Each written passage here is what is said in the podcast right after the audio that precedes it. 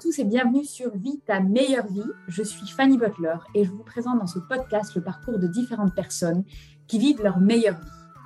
Aujourd'hui, mes invités sont Laurie et Emeric, qui sont partenaires dans la vie et dans le business.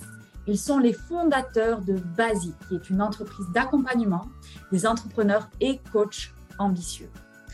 Ils ont plus de 10 ans d'expérience dans l'entrepreneuriat et ils sont aujourd'hui à la tête d'une entreprise qui s'est imposée comme la référence en matière de formation et de coaching pour entrepreneurs, et ce, en moins de deux ans.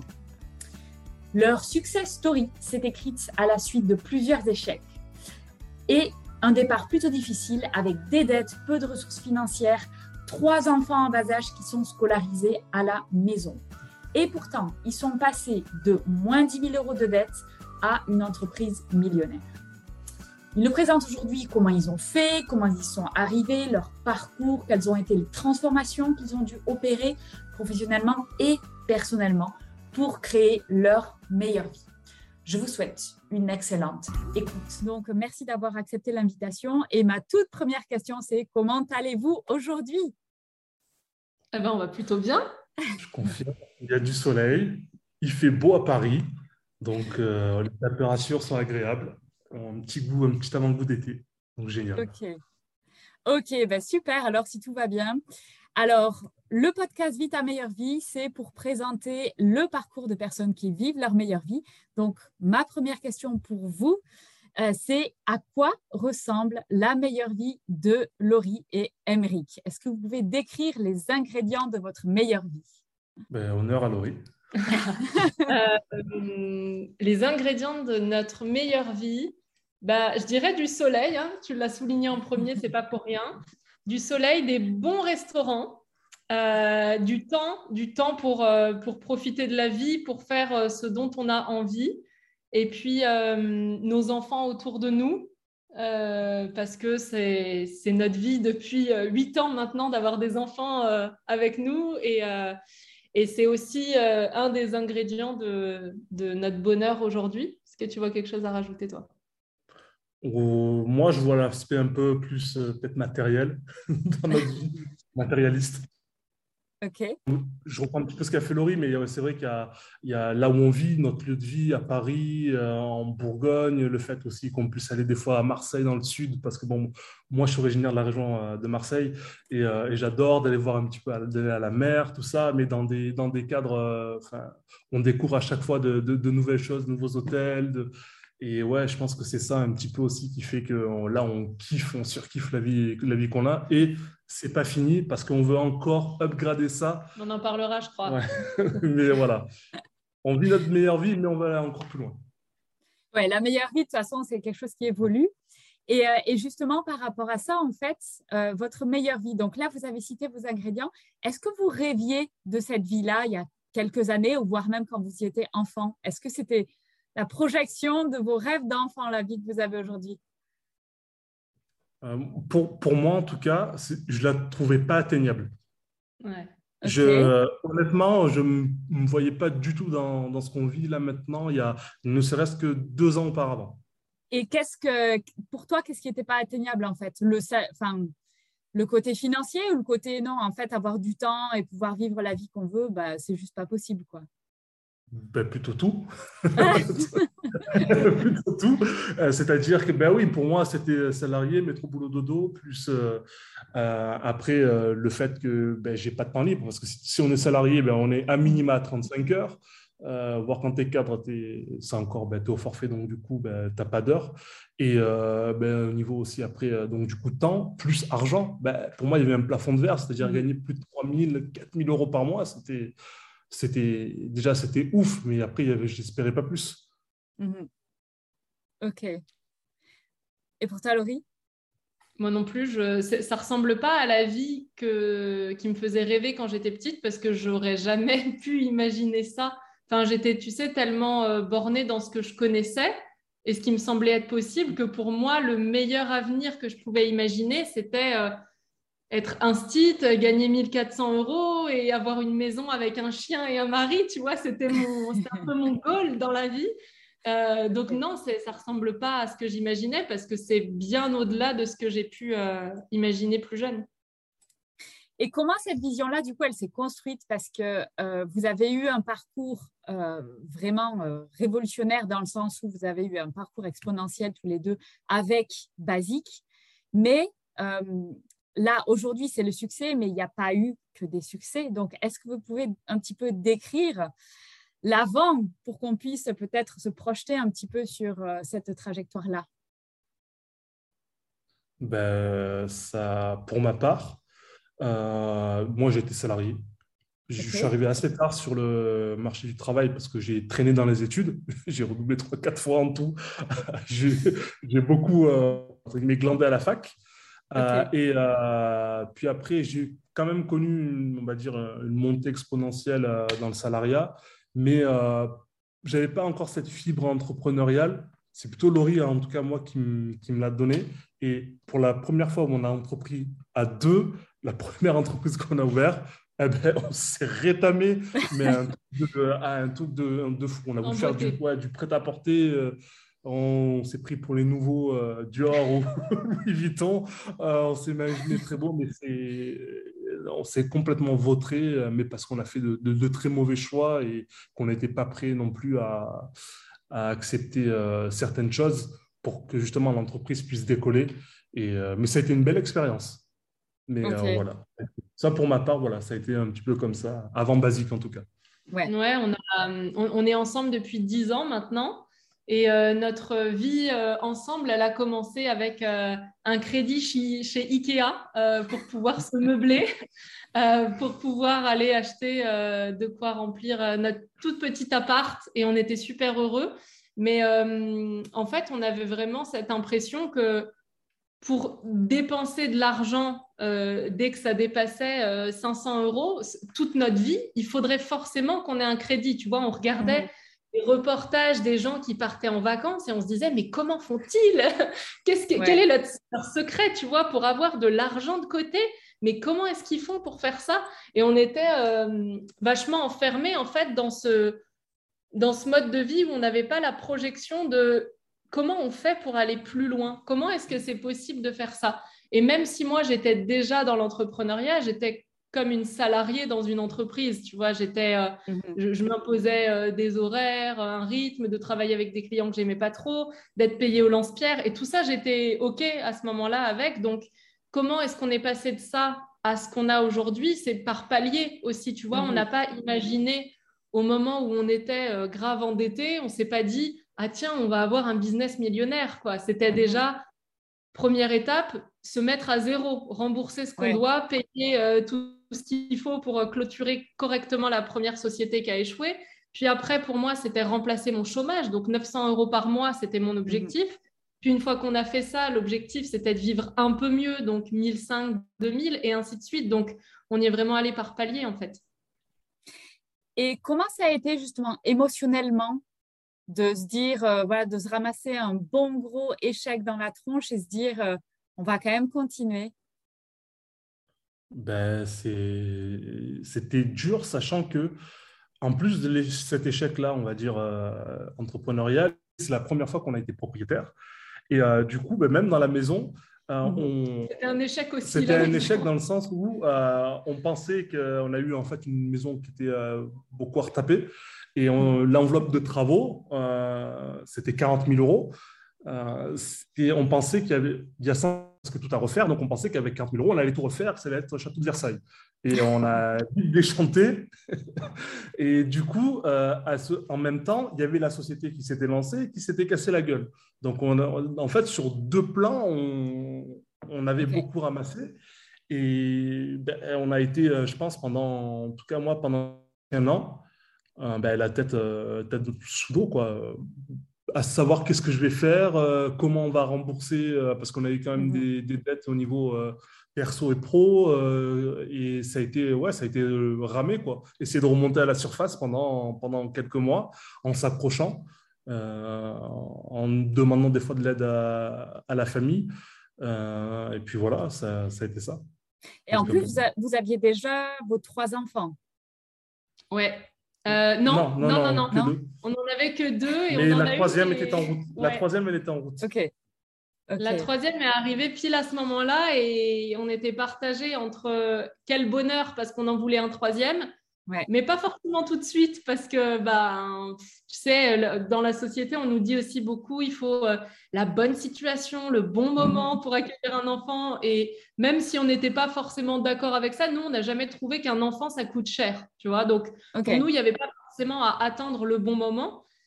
Mais quand même, là, euh, même émotionnellement, est-ce qu'on est disponible pour accueillir un nouveau bébé? C'était quand même euh, assez chaud. Et puis, on s'est dit que de toute façon, on en voulait un troisième. Donc, euh, allons-y. Et, heureusement, et quelle bonne décision. Mais, mais c'est vrai que c'était vraiment des moments pas faciles parce que, en plus d'avoir un projet qui se casse la gueule, on était dans un environnement qui nous faisait pas du bien. Tu vois, aussi bien au niveau humain que matériel. La maison, le cadre, le on s'est rendu compte que franchement, on se projetait dans cette région, mais ça ne nous plaisait pas du tout. Enfin, C'était vraiment très, très compliqué et on a traversé une période sombre comme ça, où tu sais, tu n'as même pas une fenêtre pour t'échapper de cette vie-là. Tu ne peux mhm. pas te dire, euh, oh bah vas-y, on, se prend un week-end pour souffler. Ben non, tu n'as pas de sous. Tu peux pas te mhm. dire, bah viens, on va se commander à manger. Ben non, parce que euh, tes, sous pour faire les courses, ils sont comptés. Enfin, tu vois, tu n'avais pas de fenêtre pour aller mieux. Tu n'avais pas de moment où tu pouvais te dire, euh, comment est-ce qu'on souffle en fait dans tout ça? Comment est-ce qu'on le met sur pause? Donc, émotionnellement, ça, ça a été dur. Mais par contre, pour moi, ça n'a jamais été une question de se dire, est-ce que je vais entreprendre quelque chose d'autre? C'est évidemment oui. Il n'y avait pas d'autre option de rebondir et de repartir sur un autre projet. Et, et, ça, tu vois, tu penses que ça vient d'où, justement, cette espèce de force où tu dis, voilà, c'est juste un échec, c'est juste euh, une étape et c'est pas du tout la fin. Tu vois, il y, y, a quelque chose après, je garde la motivation parce que beaucoup, je pense, se seraient arrêtés là. Bah, en fait, c'est soit j'ai une vie de merde et je fais rien pour changer et du coup, ce sera ça ma vie tout le temps. Mhm. Ou alors, bah, j'arrête de me lamenter là-dessus et je rebondis et je trouve autre chose. Enfin, en fait, pour moi, quand je mettais dans la balance ne rien faire parce que ça a été trop dur de vivre un échec, ou alors repartir et peut-être revivre un échec, c'est mhm. clairement ce, ce, deuxième choix qui l'emportait parce qu'en fait, c'était pas c'était pas acceptable pour moi la situation qu'on avait là. Elle me plaisait pas ni notre situation euh, familiale, ni financière, ni mhm. même juste pour moi. Tu vois, ça me nourrissait pas. Ça me, enfin, au contraire, c'était tout l'inverse. Donc, je me voyais pas en fait rester là-dedans et attendre que le temps passe. J'ai compris euh, très jeune qu'il y a personne qui allait venir me sauver et que si je voulais faire quelque chose de ma vie, il y a que moi qui pouvais euh, y aller. Donc en fait, j'ai pas attendu qu'on vienne me sauver ou je ne sais quoi. Et je me suis dit, bah, si tu veux euh, quelque chose de différent, bah, fais quelque chose de différent et vas-y, quoi. Ok, et ça, tu vois, tu penses qu'on peut l'acquérir, justement, cet état d'esprit de se dire, bon, bah voilà, je ne vais pas attendre, ça tombe du ciel qu'on vienne me sauver, je fonce parce que tu l'avais déjà, donc tu viens de dire, tu l'as compris jeune. Comment on fait pour, euh, tu vois, quelqu'un qui n'a pas, euh, qui l'a peut-être pas compris jeune ou qui n'a pas eu l'environnement pour comprendre ça? Ben, j'essaie de leur mettre des petits coups de pied aux fesses régulièrement. Parce que je crois qu'on a, en fait, on a besoin de l'entendre. Tu vois, quand, euh, quand on est face à des personnes qui sont pas bien dans leur vie, mais qui ne font rien pour en changer, je, je sais que c'est inconfortable, mais j'aime bien aussi leur, les mettre face à ça et leur dire, mais du coup, c'est quoi ta, ta projection Enfin, tu vois, qu'est-ce que tu imagines? Et je sais pas comment eux le ressentent, mais moi, quand je me dis, à cette époque-là, j'ai 26 ans, 26 ou 27 ans. Mhm. Euh, il me reste quand même beaucoup d'années à vivre, j'espère. Je compte pas les vivre comme ça. Enfin, ça me déprime d'avance. Je vois même pas quel est l'intérêt de continuer ma vie si c'est pour être dans une vie qui me fait pas du bien. Et je sais pas, c'est vital en fait, tu vois, pour moi de sortir de là. Et j'aime bien aller challenger les gens là-dessus pour euh, les faire ressentir ça, genre, mais non, mais c'est clair, attends, je vais pas me contenter de ça, ça me va pas, il me reste plein d'années à vivre et, et je ne peux pas rester là-dedans. Mm. Et pour toi, Émeric, tu avais un petit peu aussi ce sentiment-là ou tu étais plus, OK, c'est bon, je, je, suis l'idée de Laurie ou tu vois, comment s'est passée la dynamique à ce moment-là? Pour vous? Ben À ce moment-là, moi, je me suis cherché un petit peu aussi dans l'entrepreneuriat parce que j'ai... Euh, pareil, je voulais pas retourner dans le salariat.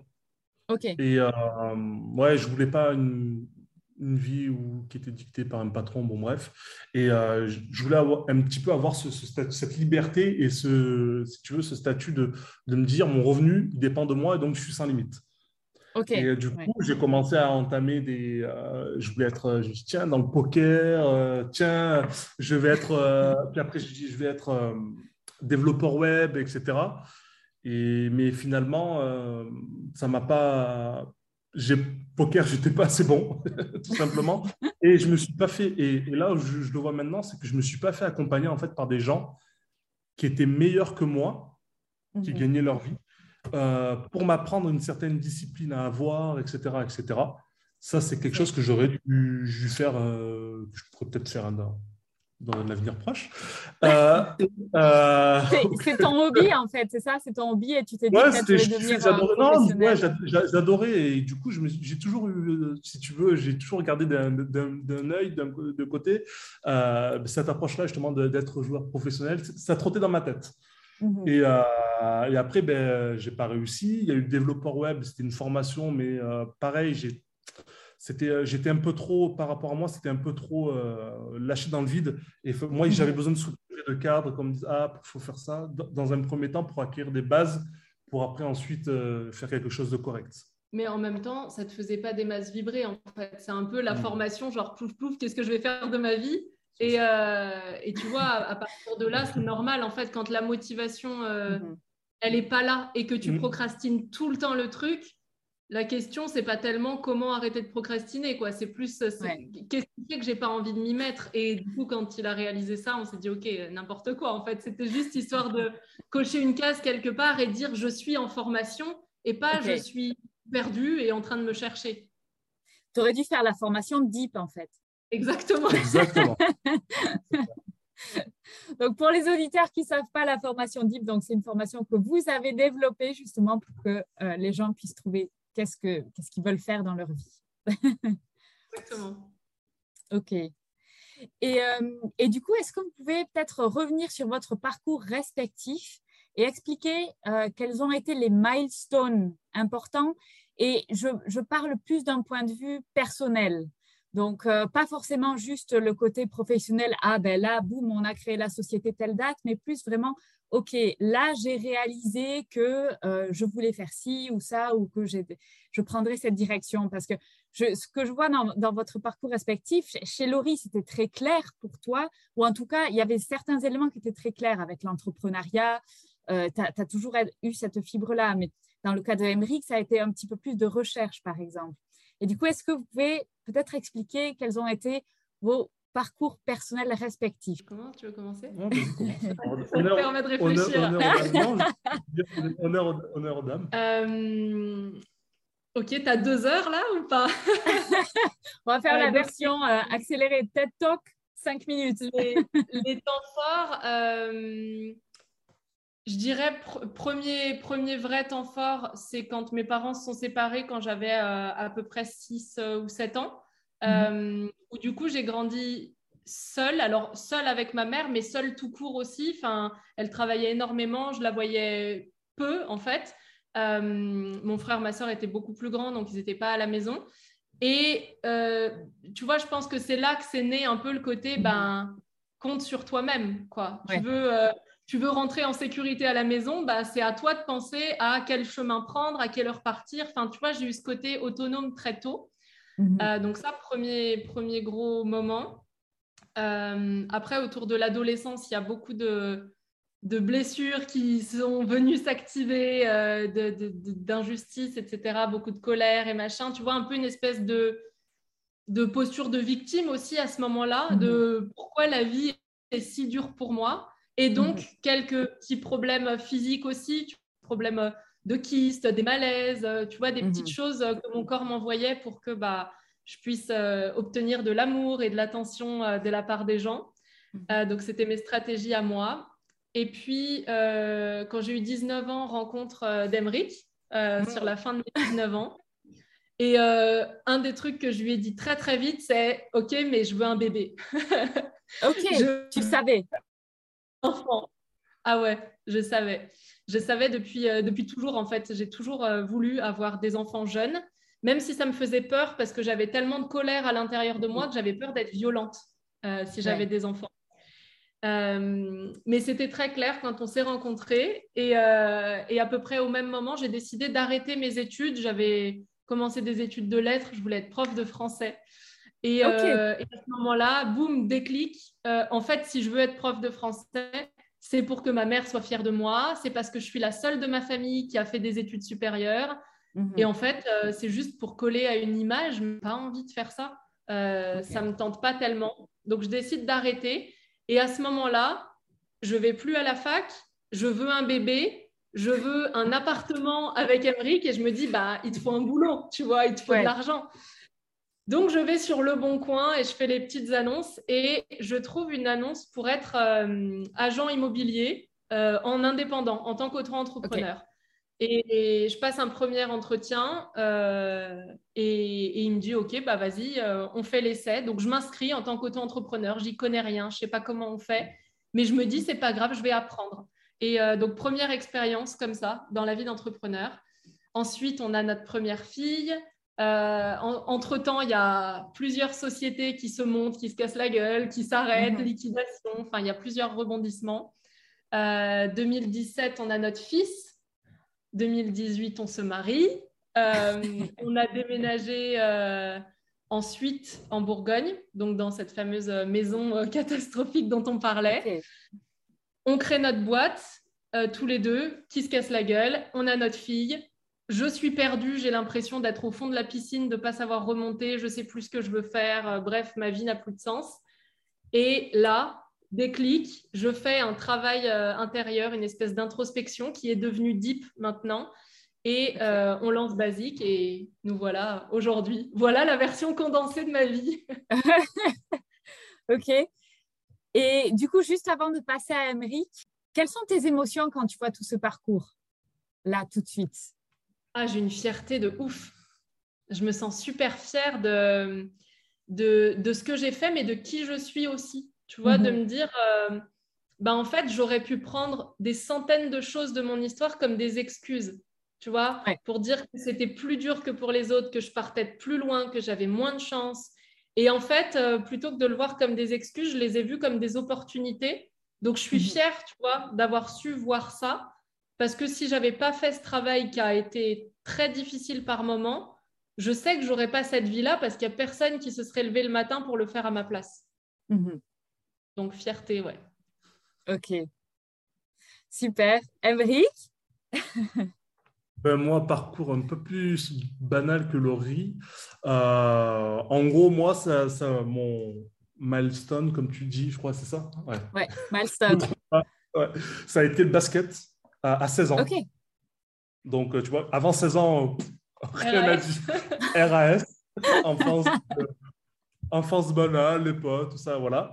Basket, en fait, basket, parce que j'étais très introverti, et en fait, le basket, ça m'a permis en fait de rentrer dans une sorte de de communauté et euh, tu vois l'aspect sportif, l'aspect mm. collectif euh, m'a permis en fait de, de commencer à m'ouvrir un peu aux autres et euh, ça m'a permis d'avoir des opportunités un petit peu de voyager dans, dans toute la France alors qu'avant j'étais un petit peu ben, le, le, gars qui dépasse pas de son patelin quoi, hein, qui fait 30 km pour et puis et puis voilà. Donc ça a été vraiment le, ça a commencé à m'ouvrir à m'ouvrir aux autres. Et ensuite il y a eu ben, la rencontre avec Laurie. Où euh, ben, euh, on a, elle a commencé, pareil, à sortir de ma zone de confort. Mhm. Moi, en aussi le fait qu'elle entreprenne, etc., et que ben, des fois ça se casse la gueule, puis elle reprend autre chose, tout ça, ça a commencé à planter la petite graine euh, dans, dans ma tête. Et le troisième, ça a été, je pense, le... quand j'ai basculé en étant cadre dans, l'entreprise dans où j'ai été. Ma, première, ma seule et première grosse expérience en entreprise, euh, ça m'a montré la capacité que j'avais en fait à, à être résilient euh, sur, dans le boulot, à me dire que je mhm. suis capable de gérer une équipe, des mhm. personnes. En fait, c'est simplement, ça m'a prouvé à moi-même que j'étais capable de faire plus, de faire mieux et de, que je pouvais être aussi inspirant par rapport aux autres, même si on m'a placé là. Mhm. J'avais j'avais confiance en moi, etc. Et euh, je pense que c'était un petit peu la, première pierre pardon, du, leadership qui s'est posée en, moi. Ok. Je pense, je pense que ça m'a amené, ça amené ça. Et ensuite, euh, ben, ça a été, la, ça a été la, la, Bourgogne, le fait de déménager, ça, ça m'a amené maintenant de me dire, ben, finalement, on peut être, je peux tout faire. En fait, ça m'a ouvert des mhm. possibilités sur, euh, sur, sur plein de choses. Je suis, je suis plus le petit Émeric peureux qui a peur de sortir de son patin là, à côté de Marseille. Non, je suis ouvert à tout. Je suis ouvert à tout. Donc, euh, je pense que ça a été les, ouais, les moments euh, clés. Et puis, bien sûr, il y a Basique, parce que ça, c'était la mise en bouche. et après, il y a eu ah oui, c'est que la mise en bouche. Et après, il y a eu Basique et surtout les, les, six derniers mois là, ouais, six derniers mois où vraiment on a fait c'est euh, un boulot, on va dire, euh, émotionnel, spirituel et, euh, et entrepreneurial qui est, enfin, c'est un bon, c'est un truc de fou. J'ai l'impression que j'ai changé d'univers. Je suis allé dans une autre galaxie. Ok. Ah. Donc tout ça avec du coaching, hein, c'est ça? Vous faites coacher constamment et du coup vous avez. oui, du coaching. Ça a eu des, il y a eu des livres, il y a eu des, enfin, il y a plein de moments qui ont fait que waouh, ça a mais du coaching, ouais, pour nous, c'est indispensable. Ça nous, ça nous permet de voir ce qu'on ne voit pas et ça nous mhm. permet d'aller nous challenger et d'avoir un, un, troisième regard. Enfin, tu vois, on, on, est en couple, on est parents, mhm. on est associés et, et, en fait, ben, on est euh, toujours avec nos deux cerveaux. Et du coup, quand il y en a un qui pense A et l'autre qui pense B, c'est bien aussi d'avoir une troisième personne qui nous aide à comprendre qu'il y a peut-être une troisième voie, qu'il y a mhm. autre chose que nous, on ne voit pas. Donc ça, c'est ce qui nous a permis de faire un bond euh, énorme, moi, cette, euh, cette dernière année, même de façon plus générale. OK. Et Emeric, toi, quand tu regardes justement tout ce parcours émotionnellement, qu'est-ce que tu ressens? Ben, je, je, vais, je vais euh, paraphraser Laurie, mais ouais, de la fierté. la fierté, et puis même la fierté de l'étonnement, parce que pour moi, enfin, le Emeric il y a trois ans, deux ans, n'est pas du tout le même que, que maintenant. Et enfin, je me dis, waouh, c'est ouf. Et de, de, pouvoir arriver en fait à, à dompter euh, certains, certaines blessures, euh, enfin en tout cas les comprendre et après tu vas travailler dessus, etc. Mhm. Quel, finalement, merci à moi-même, merci à Laurie, mais merci à moi-même d'avoir euh, d'avoir pu vaincre ça et d'avoir pu les combattre. Et maintenant, je dis, mais quelles sont les possibilités que, que j'ai devant moi? C'est ouf, quoi. Ok. Ok, justement, pour toucher là-dessus, est-ce que vous voulez partager les plus gros blocages que, Comment vous avez réussi à débloquer? Alors, c'est sur de l'émotionnel, c'est peut-être parfois un petit peu difficile d'expliquer, mais est-ce que voilà, vous pensez à certains trucs où voilà, vous avez senti un petit peu le barrage qui cède et puis voilà, vous, vous êtes euh, engouffré et puis il y a l'énergie qui, qui est vraiment allée de l'avant.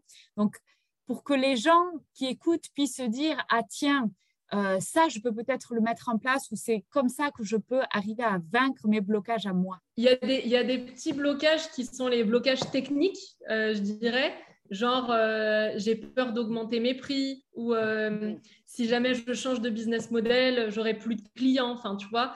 Donc, pour moi, il n'y a pas tellement de secret avec ce genre de blocage-là. C'est le reconnaître. ok, je, je sens que je suis bloqué et passer à l'action quand même. En fait, souvent, on va chercher des stratégies avec notre mental pour contourner ça, pour éviter d'aller se confronter à ça. Euh, si je veux augmenter mes prix parce que je veux augmenter mon chiffre d'affaires, je peux chercher toutes les stratégies de contournement que je veux. À un moment donné, il va falloir quand même le tester. Donc ça, c'est plus les, les, petits blocages techniques. Après, j'ai en tête deux grands moments très forts pour moi dans les blocages plus émotionnels que j'ai traversés c'est en août dernier, c'est très précis, hein, tu vois, c'était tellement fort que, j'ai encore les dates. Euh, l'été dernier, c'était, j'ai vraiment vécu, ressenti fort la blessure de rejet. Euh, j'ai senti que c'était ça que je devais aller travailler parce qu'en fait, j'étais constamment en train d'essayer de me contorsionner pour être la gentille Laurie qui plaît à tout le monde et qui déplaît à personne. Et je sentais que j'arrivais à, un, palier, à un plafond de verre où tant que j'allais pas dépasser ça, j'avais beau dire et mettre sur mon tableau de visualisation que je veux impacter des milliers de personnes, ça ça va pas marcher en fait. Si je suis pas prête mhm. à ne pas être aimé par certains, je pourrais jamais l'atteindre. Donc ça, ça a été vraiment un moment euh, très dur, un bon moment de, deep work, tu vois, où on va travailler dans la profondeur euh, de tout ça. Ça a été assez difficile. Et puis, plus récemment, c'était euh, vers novembre ou décembre de l'année dernière, donc 2021, j'ai travaillé beaucoup le contrôle. Okay. besoin de, de contrôler les choses, les gens, les situations. Et en mhm. fait, je me mettais une pression tellement énorme à devoir contrôler tout ça. Et franchement, c'était très dur, ça, de le lâcher. Euh, on a passé des, sacrées périodes tous les deux, parce que bah, forcément, dès que ça bouge pour l'un, euh, au final, ça bouge pour le couple et pour le couple d'associés aussi. Euh, donc, ça a été des moments vraiment, vraiment pas faciles où tu sais vraiment, je, en plus j'y vais à fond. Moi, je suis du genre à, ok, je veux travailler cette blessure. Euh, la minute d'après, quand j'ai dit ok, je suis dedans et je sais pas quand je vais remonter et j'ai l'impression que ça s'arrêtera jamais. Donc c'est vraiment des moments difficiles, mais hum, je pense que le déclic, il se fait juste dans, dans la tête, tu vois, de se dire, ok, je, je, sais que de toute façon, je pourrais pas y couper et que tant que je vais pas travailler ce truc-là, la vie, elle va m'envoyer des choses pour le mhm. changer.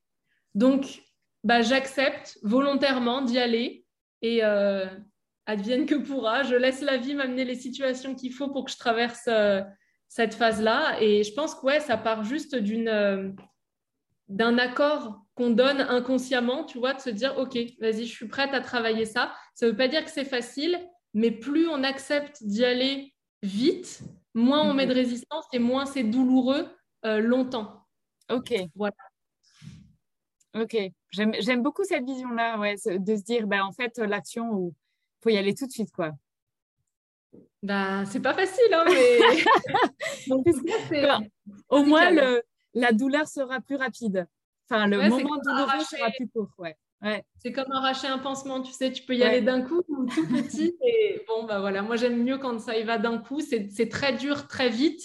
Mais par contre, après, tu peux passer à autre chose. Enfin, tu vois, tu peux t'en libérer et, moi, j'ai un peu cette, euh, cette urgence de vivre. Tu vois, j'ai pas le temps. J'ai pas le temps de, de, rester dans un truc qui me convient pas. Donc, euh, bah, j'accepte ce que ça implique aussi. Ça veut dire que c'est très souvent inconfortable parce que je passe très vite les, les obstacles et ah tiens, il y a un nouveau truc, ok, on y va. C'est ce qui explique aussi mm. qu'en deux ans, on est allé, euh, on est allé très vite dans la société. Enfin, tu vois, je, j'ai des rêves, j'ai des grands rêves, j'ai une vision de ma vie euh, de kiff et j'ai pas envie qu'elle arrive dans 15 ans. Donc euh, j'accepte le revers de la médaille qui est que bah, y a des moments qui sont inconfortables et on y va quoi.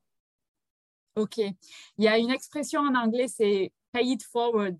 Et je, trouve que c'est exactement ce que tu dis là. C'est euh, voilà, tu mets, tu dois mettre les sous sur la table d'abord.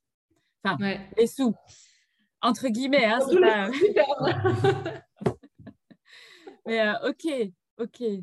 Et pour toi, Henrik, est-ce que tu as des. Euh, est-ce que tu veux partager certains de ces blocages-là? Tu as eu un petit peu de temps pour réfléchir Oui, après, euh, moi, je pense que ça a été souvent euh, plus blocage avec la, famille que j'ai travaillé, notamment avec mes parents, où je savais que je devais leur parler sur certains points. tu vois, et j'ai mis énormément de temps. J'ai mis un an. Ouais. Ok.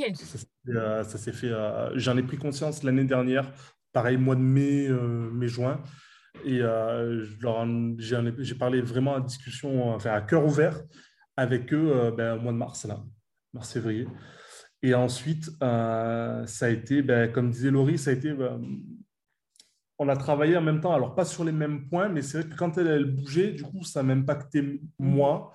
Et moi aussi, j'avais dû, j'ai dû sortir de, ben, de, mes, euh, de ma zone de confort, de, de travailler euh, ben, pareil sur les, blessures, du rejet, la peur du rejet envers Laurie, euh, parce que ben, ça a été le business, ça a été plutôt Laurie qui l'a lancé, du coup. Mm-hmm. Donc moi, j'ai été greffé dessus. Et mm-hmm. derrière, j'ai été incorporé, et du coup, il fallait que je trouve ma place. Et Laurie, elle avait aussi, ce, comme elle disait, ce contrôle et mhm. quand elle a le contrôle sur son entreprise, c'est difficile pour moi en tant qu'associé déjà euh, de trouver cette place-là. Et euh, puis après, ça se répercute aussi sur la vie euh, ben, de couple parce qu'on mhm. est tout le temps ensemble. Et euh, des fois, il y a ce contrôle aussi qui est sur cette vie de couple-là. Et ben, on, doit se, on, doit trouver le, le, yin et le yang pour que ça se, ça se, comment dire, ça se mélange, mais parfaitement, pour qu'il y ait cet équilibre à chaque fois. Et ça a été très challengeant sur le, le fait que des fois, on se dit, putain, mais Laurie, elle va me quitter, ou alors elle va m'éjecter de, de l'entreprise de Basique parce que est-ce que je suis assez efficace? Parce que est-ce que qu'est-ce que j'apporte moi finalement mhm. dans, l'entreprise? Donc c'est beaucoup de remise en question, c'est beaucoup de, travail sur soi, de se dire euh, oh, ok quel est mon rôle, euh, mhm. qu'est-ce que j'apporte finalement? Puisque Laurie, elle est, euh, j'avais cette expression là où en fait Laurie c'est la lionne, celle qui va chasser, celle qui ramène la viande. Et moi mhm. qu'est-ce que je fais? Et donc moi je, je me dis ben moi je suis le lion Ok, le lion, des fois, ben, il n'est pas en mode. Euh, il ne ramène pas la viande, mais c'est lui qui protège le, tu vois, le, le, le, groupe et c'est lui qui donne la direction de, de là où aller. Et finalement, quand j'ai un peu compris ça, ce schéma-là donc on a de fonctionnement, même si des fois aussi maintenant je chasse. Hein. Moi, dès que j'ai compris ce schéma-là, que Laurie aussi l'a intégré, maintenant on est plus dans le. On sait quels sont nos rôles respectifs et on est d'accord, et ensuite, voilà, on va vers, vers du, mieux. Ok. Et je rebondis sur ce que tu viens de dire. Et du coup, est-ce que justement le fait que euh, Basic était euh, initialement destiné qu'aux femmes, c'était une entreprise 100% féminine, et donc tu as été le, premier élément masculin à euh, venir dans l'entreprise, et puis ensuite, maintenant, vous êtes ouvert et vous coachez des hommes et des femmes. Comment, justement, comment ça s'est passé et quel, tu vois, en tant et là, je veux vraiment parler de genre, hein, en tant qu'homme, est-ce que ça a été compliqué pour toi ou plus compliqué de, de trouver ta place? Non, non, parce que je pense que ça c'est euh, la volonté d'aller de basique d'aller vers les hommes. En fait, ça s'est fait naturellement au fur et à mesure que Laurie a compris que euh, elle avait une croyance. Bon là, je parle pour elle, mais elle avait une, que euh, les hommes étaient plus difficiles à coacher, euh, il y avait plutôt ce côté trop yang, euh, ça allait être un peu, la, entre guillemets, la, ben, la, la, merde à gérer. Quoi. Et elle a compris que finalement, c'était une croyance et que cette croyance, elle n'avait pas, enfin, elle pas lieu d'être. Mhm. Et du coup, ben, naturellement, ben, on a intégré des hommes à basique. Et ça s'est fait petit à petit. Et ben, du coup, moi, j'ai jamais senti, en fait, je pense que le fait aussi que moi, je n'ai jamais senti, je me suis jamais senti exclu, dire ouais, mais il n'y a que des femmes, donc euh, moi, ça m'intéresse pas, etc. en fait, sa méthode, la méthode basique est universelle. Ouais. C'est pas une, deep, le ascension, même coach académie, c'est pas quelque chose qui, qui, est féminisé entre guillemets. Ça mhm. s'adresse à tout le monde. Ok. Euh, finalement, la transition, elle était simplement dans la tête de Laurie. ah, mais complètement. Et euh, oui, c'est ça, c'est pas une méthode, genre si on accompagnait, je sais pas, les femmes à mieux vivre leur cycle menstruel ou un truc comme ça, bon, c'était peut-être plus euh, challengeant parce que tu n'aurais pas trop su de quoi tu parles. Mais, euh, mais là, oui, en effet, c'était moi qui, dès le départ, m'étais dit, ce sera que pour les femmes. Parce que les hommes, en fait, moi, j'avais en tête le, la caricature du PDG très young, euh, très euh, rouge, tu vois, dans sa personnalité, qui ne laisse pas parler et par lequel je vais me laisser bouffer. Pour moi, c'était ça, en fait, coacher un homme. Et j'ai dit, oh, je veux pas du tout de ça. Et par magie, entre guillemets, quand j'ai viré en août dernier ma peur d'être rejetée, ben, en fait, à ce moment-là, j'ai capté, je me suis dit, mais je me suis moi-même fermée aux hommes, tout simplement parce que j'avais peur qu'ils ne me choisissent pas. Et donc, pour éviter d'être rejetée potentiellement par eux, bah, c'est mhm. moi qui les ai rejetés. Et j'ai dit non, moi je ne vous veux pas, je ne vous veux pas chez moi. Et à ce moment-là, oui, je me suis dit, bah, c'était, c'était challengeant. J'avais jamais imaginé pouvoir coacher des hommes. Hein. Mhm. Et, et, là, je me suis ouverte, en fait, psychologiquement, dans ma tête, je me suis dit, ah tiens, peut-être qu'en fait, ça pourrait être intéressant aussi. Et là, bon, bah, le premier est arrivé, puis deux, trois, quatre, cinq. Et, et en fait, c'est génial. J'adore, j'adore coacher des hommes parce que ceux qui viennent à nous, c'est ceux avec qui on connecte aussi. C'est pas, euh, c'est pas la caricature que j'avais dans la tête, mais la caricature jamais elle posera de l'argent pour se faire accompagner par nous mhm. parce qu'ils correspondent pas à ça. Donc, euh, donc ouais, c'était, euh, c'était des sacrés, euh, c'était des mois très fun, tu vois, ces derniers mois chez nous. Il y a beaucoup de choses, dis donc, qui ont bougé. et, euh, et, du coup, on en a touché un petit peu euh, précédemment, enfin, tu en as parlé, Emeric. Comment ça s'est passé dans vos familles respectives ou dans votre cercle, your supportive circle, donc le, le, cercle autour de vous, famille, et, mais aussi amis Est-ce que, est -ce que ça a évolué avec le temps? Est-ce que vous avez dû laisser du monde en passant? Euh, Comment ça s'est passé? Là, je sens la question. bon, alors, comment dire Tonton Jacques? Je vais commencer. Euh, alors, moi, de mon côté, ma famille, euh, ça n'a pas été un frein, mhm. mais ça n'a pas été un support non plus visible. Mes parents ont toujours été, bon, ben, il, fait ce qu'il a envie de faire voilà, euh, c'est bien, il n'y a pas eu de. Voilà, c'était neutre. Mais quand c'est neutre, c'est pas forcément non plus. Euh, ça donne pas non plus l'impulsion en fait d'être d'être mhm. soutenu. On n'a pas l'impression de voilà qu'on est derrière. Il y a des mains qui, nous soutiennent. Mhm. Et, donc ça c'est pour la famille hmm, proche. Ensuite, là où ça a eu le plus gros changement, ça a été vraiment les amis. Et ça a été euh, notamment l'année dernière où en fait on remarque un décalage Mhm. Euh, de ouf, en, fait, dans, la perception qu'on a euh, de la vie, du business, etc. Parce que euh, ben, finalement, on n'est on n'est pas au même niveau, dans le sens, c'est pas péjoratif, mais on n'est pas au même niveau de conscience. Mhm. Et finalement, on n'a plus les mêmes. comment dire ben, On n'aspire plus aux mêmes choses et on n'a plus les affinités qu'on avait nouées, les liens qu'on avait avant, ils sont plus les mêmes. Mhm. Et ça, c'est vraiment super déstabilisant. Parce que en plus, euh, les personnes ben, peuvent le prendre comme euh, ça y est, il a changé, euh, maintenant il fait de l'argent, etc. c'est plus le même, il se prend pour un autre, et il se prend pour qui, etc. Alors que c'est pas du tout ça. Mhm. C'est simplement le fait que ben, on n'a plus la même vision, on n'a plus les mêmes choses, on n'a plus les mêmes croyances. Et mmh. il y a des croyances que, ben, qui sont, qu'on avait en commun, mais qu'on n'a plus maintenant. Et, et je ne partage pas la même opinion. Et des fois, ça peut être. ils se sentent blessés, ils se sentent rejetés. Et du coup, ben, c'est compliqué. C'est très compliqué de, de, de, vivre ça avec eux. Et ben, on s'éloigne, tout simplement. Mmh c'est En tout cas, moi, avec mes amis d'enfance, là, je, je m'éloigne beaucoup. Beaucoup, beaucoup, parce que ben, ça, je il y a plus de, ça m'apporte plus la même chose qu'avant. Mhm. Et c'est OK. C'est difficile encore pour moi. Hein.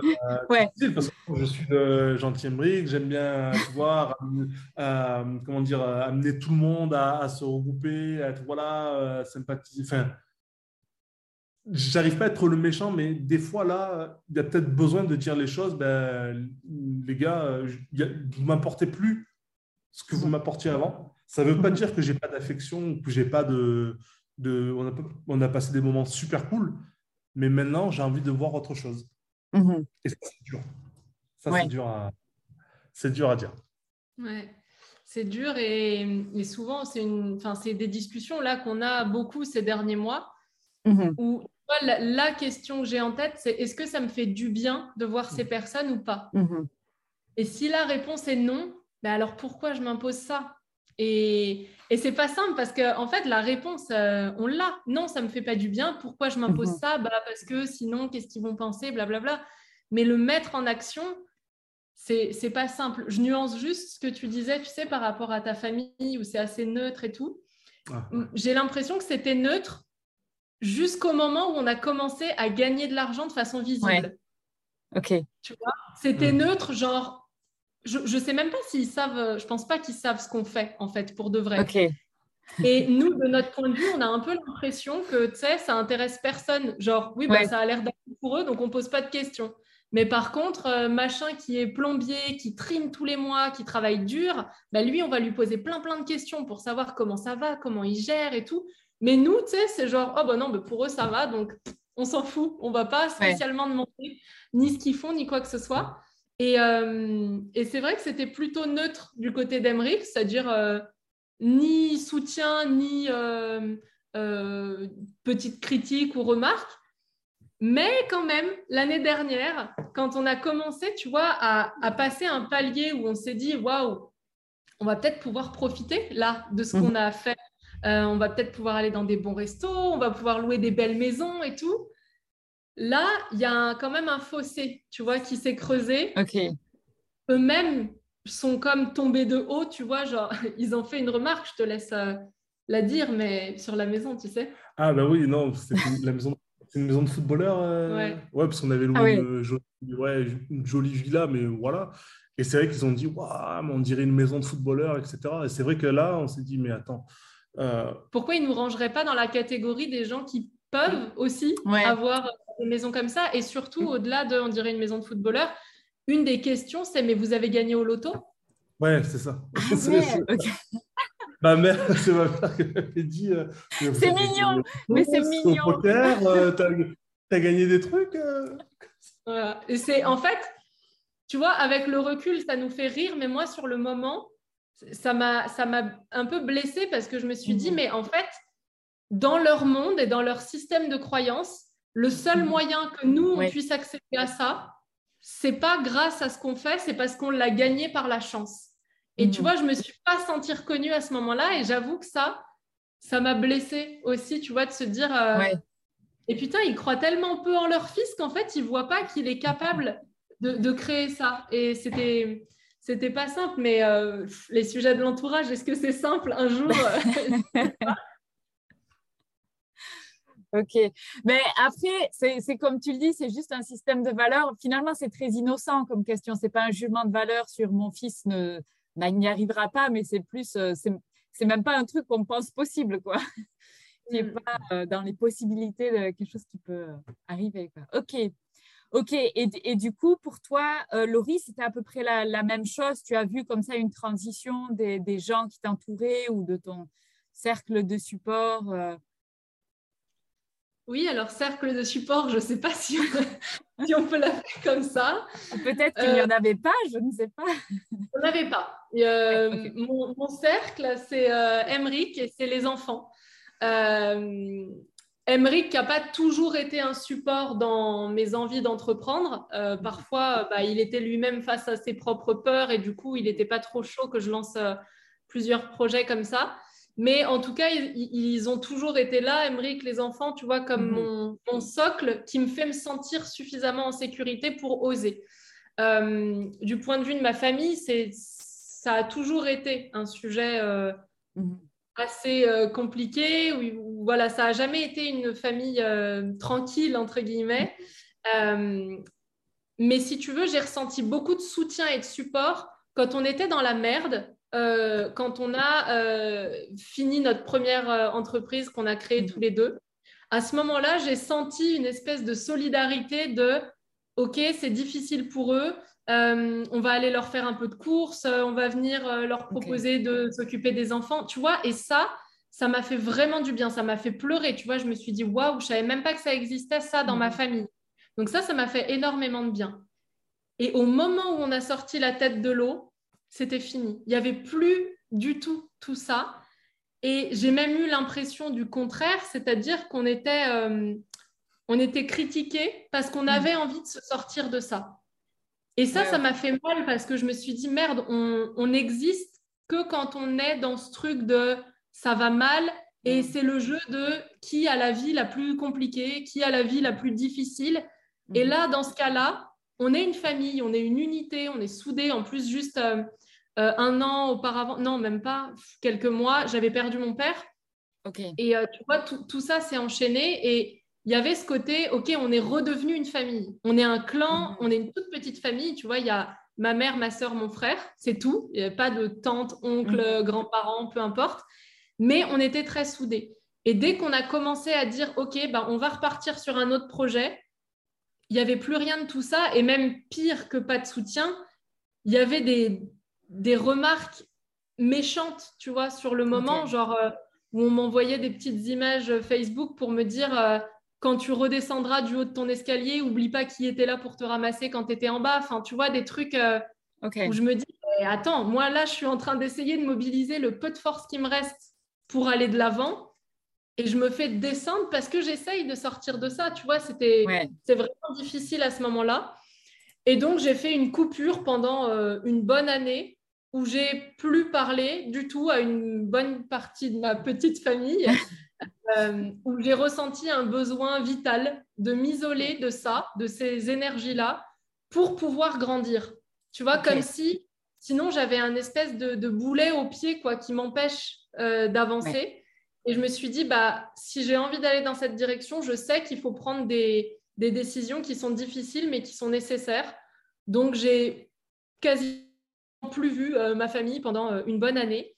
Et puis après, j'ai travaillé aussi sur moi, sur euh, ma perception, sur mon ego, le fait de ne pas me dire oui, mais moi je suis mieux qu'eux parce que j'essaye de m'en sortir. Et mhm. c'est vraiment pas facile d'être, enfin, d'aller travailler sur son ego comme ça. C'est vraiment pas simple.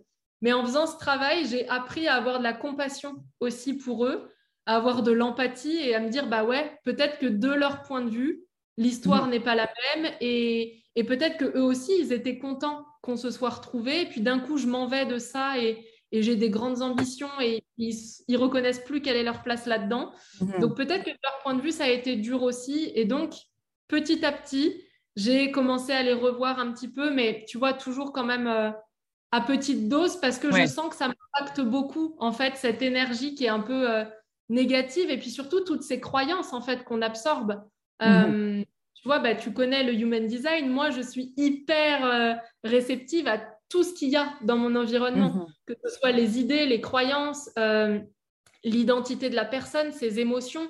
Et donc, quand je suis trop souvent au contact comme ça de personnes qui me font pas du bien, Ouais, je mhm. sais que je suis pas dans un très bon état après, donc j'y vais quand même euh, petit à petit. Donc je suis en train là d'apprendre à trouver l'équilibre dans tout ça. Et, euh, et, au niveau des amis, bah moi c'est simple, j'ai jamais eu vraiment d'amis. Euh, en fait, j'ai tellement déménagé quand j'étais jeune, j'ai jamais eu le temps, tu vois, d'entretenir des vraies amitiés longtemps.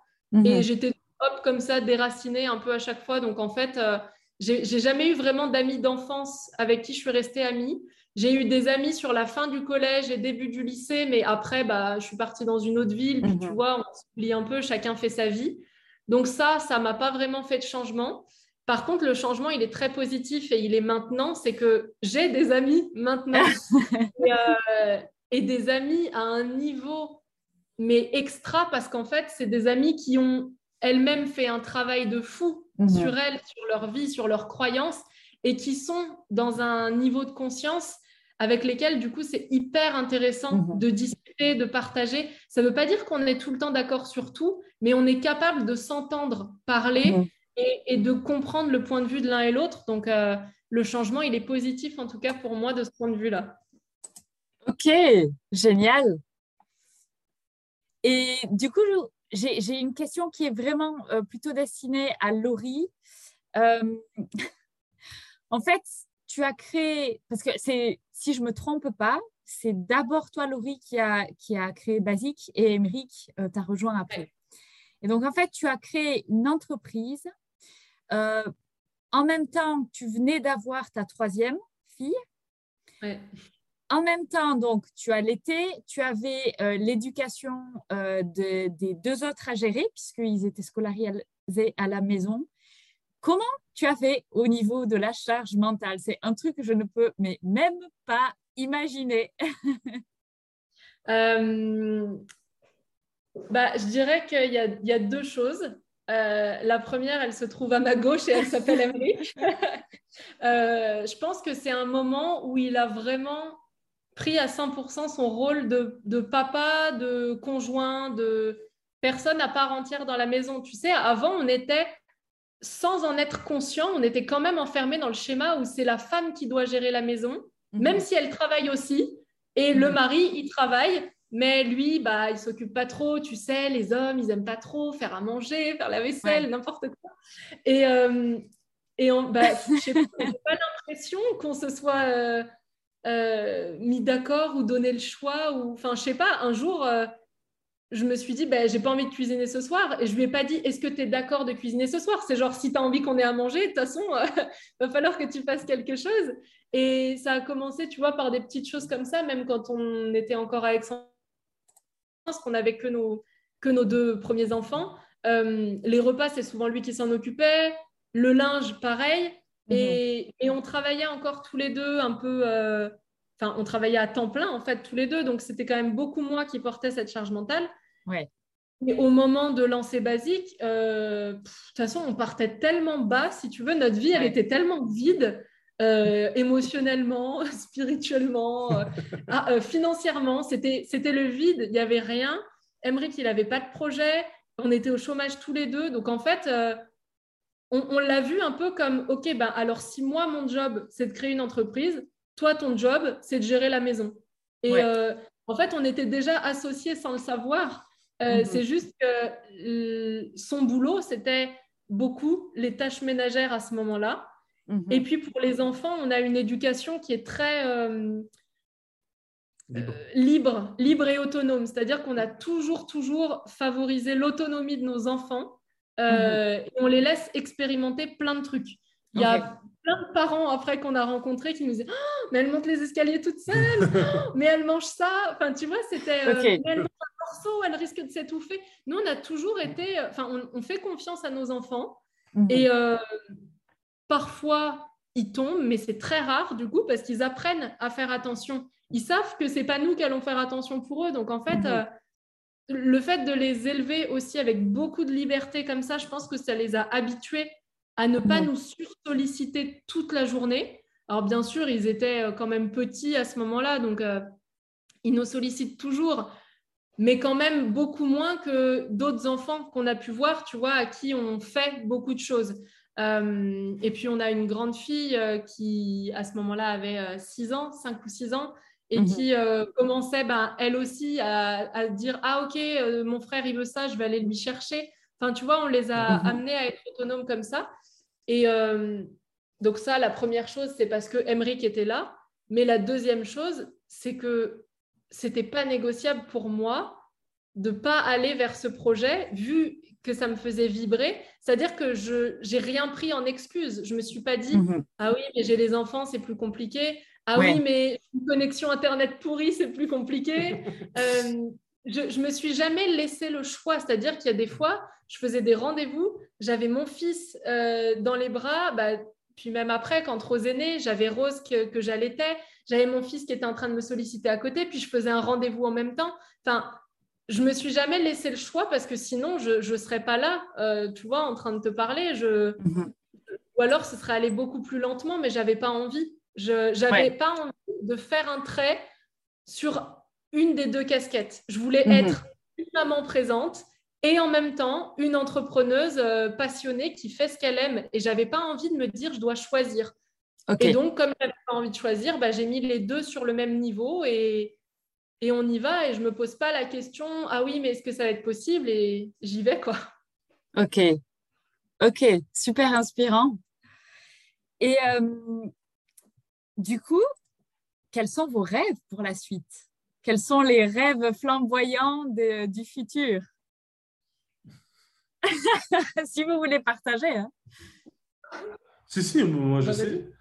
Moi, alors, rêve du futur, c'est, euh, je pense que là, on est, en fait, c'est la, grosse question, en tout cas à, court terme, c'est de euh, trouver un endroit chaud toute l'année. Donc euh, là, on est en train de voir si on ne s'expatrie pas quelque part, ou moins tester pendant quelques mhm. temps une destination plus chaude, Dubaï, Portugal, Mexique, on, est en mhm. réflexion.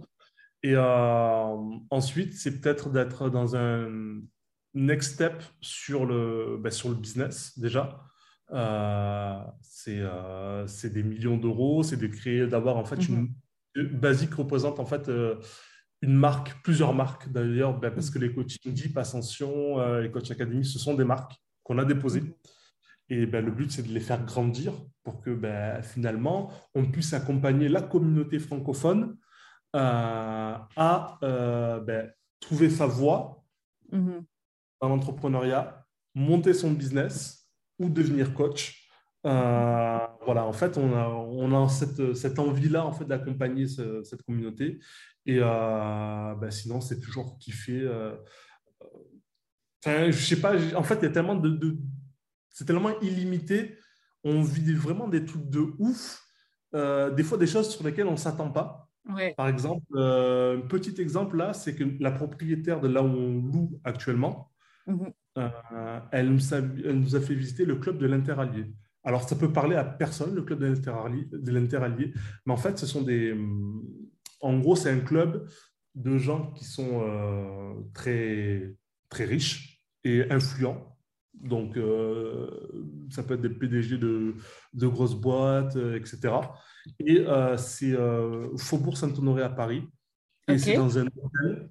Enfin, c'est un, un, cadre, c'est un truc de. C'était une ancienne maison de Rothschild, en fait. Ouais. Et, et tu bah, tu peux pas y rentrer normalement. Mm-hmm. Et, ça, je trouve que c'est la, magie de la vie aussi quand tu es aligné et quand tu es très précis sur ce que tu demandes.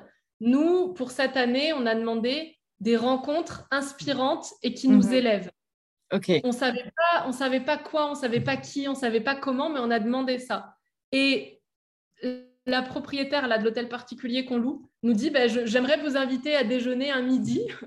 Et en fait, on se retrouve dans ce club avec des gens très influents, très fortunés aussi, mais surtout très influents. Tu vois, des, des personnes euh, bien placées, entre guillemets, même si j'aime pas trop ce, ce terme-là. Et, et, avec le recul, on se dit, mais c'est fou quand même d'avoir eu un accès à ce genre mhm. d'endroit juste en l'ayant manifesté, en ayant posé les actions aussi pour, tu vois, ça ça nous tombe pas dessus comme ça et on a de la chance. Ça nous mhm. demande de débourser un loyer, par exemple, tous les mois, euh, qui est important, sans doute, en plein Paris, euh, mhm.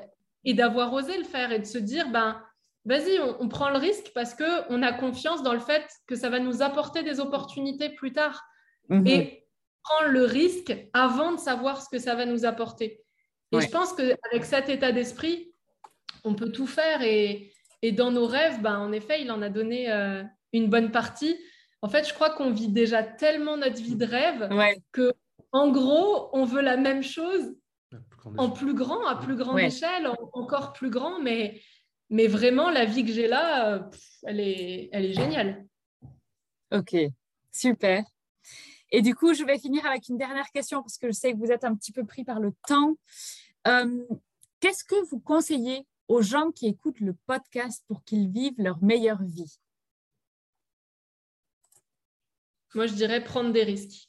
Euh, prendre des risques parce que, parce que quand on a la sensation de prendre un risque, c'est simplement qu'on va au-delà de ce qu'on connaît déjà.